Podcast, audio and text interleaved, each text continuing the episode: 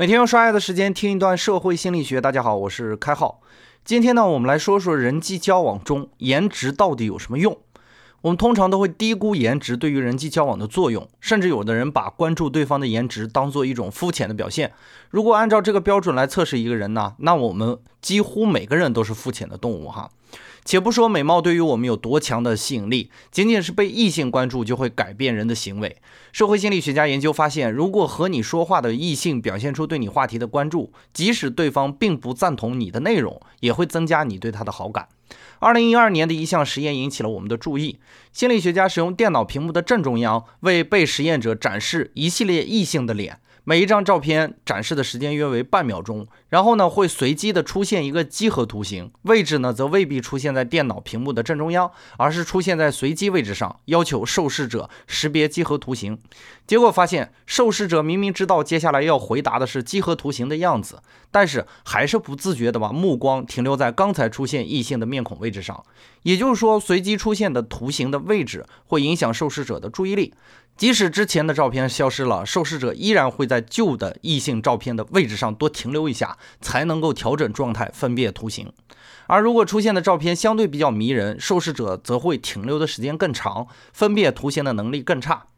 但是呢，这些心理学家继续让试验复杂起来，他们让受试者首先在约会网站上选出最满意的异性，随后呢进行测试，但事实上还是受到有吸引力面孔的干扰。但是，一旦告知受试者他们之前选中的异性答应和他们交往，他们则会下意识地避开干扰，更好地回答受试的问题。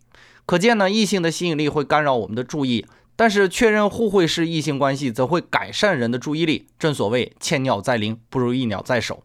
不过也由此可见，如果你和你的女朋友出去，但是注意力却停留在邻桌的妹子身上，挨骂也是正常的哈。还有一项调查也挺有意思的，一张女士的图片被两块板子挡住，一块呢挡着脸，一块挡着身体。受试者呢需要选择翻开一块板子。如果是长期恋爱关系呢，受试者偏向于关注对方的脸；但是如果是短期的恋爱关系，受试者则会关注身材。也就侧面的说明一个很有趣的现象：颜值对于维护两个人长期的关系能起到一定的作用。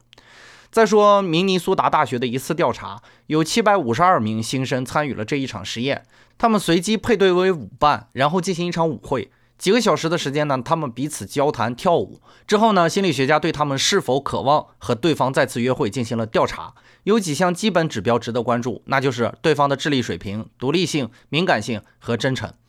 从这个层面来看呢，我们对所谓的人性还抱有一丝幻想。当然，这些指标都相对的比较平均，而具备压倒性优势的因素依然是外表的吸引力。在那么多指标中呢，颜值又一次压倒性的胜利，这并不意外。昨天早晨呢，我的一位合作伙伴突然找我吐槽哈，他昨天进行了一场很糟糕的约会，他主动的付了饮料的钱，买了电影票，吃完饭了，男生还让他把吃饭的钱也一并付了，他非常沮丧，问我该怎么办，怎么能获得更好的爱情。